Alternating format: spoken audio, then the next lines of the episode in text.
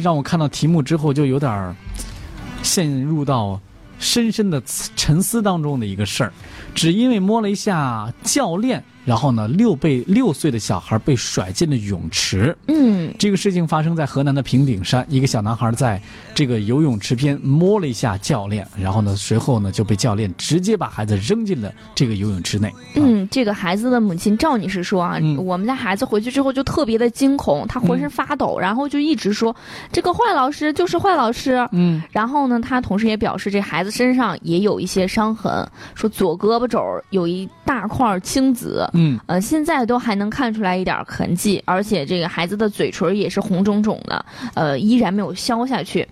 但是哈，和身上的伤伤相比，这个赵女士更担心的是孩子心理上的伤害。为什么说呢？嗯，因为这个孩子呢，原来是患有重度的自闭症。嗯，呃，经过训练的已经达到了轻度的这种呃标准，但是经过这件事情以后呢，这孩子心里也是受到了很大的伤害，已经出现了行为倒退的这种情况。哎，目前呢，涉事的游泳教练已经在事发当天呢就被派出所拘留。他事后称呢，小孩子对自己进行了攻击，不是做出点样子。其他的小孩呢，上课了之后呢，会呃，这个只要上课就不会听话啊。游泳馆的方面呢，对于教练的解释呢，也是表现很惊讶，目前已经致歉。关于这位教练的资质的问题呢，这位工作人员呢，同时也给出这位教练的国职的资格证书，表示呢，在国家体育总局的网站可以查到他确实是属于社会体育指导员。嗯。同时，游泳馆也表示会积极的去跟家长去协商沟通，把这个事情解决好，也会主动的承担相应的责任。那不少网友在看到视频之后呢，对教练的行为给予了谴责，说：“啊，孩子就摸一下，根本就算不上攻击嘛。一个六岁的孩子，他他能攻击你什么？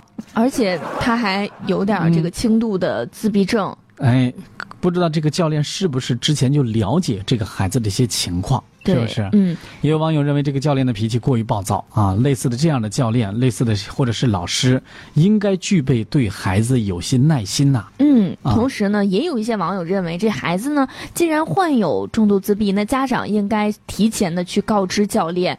他们认为呢，这个事件中的孩子有点类似于熊孩子了。嗯，对，但是这个事情我们不知道，这个呃老师这个教练他是不是提前了解这个孩子的一些情况，是吧？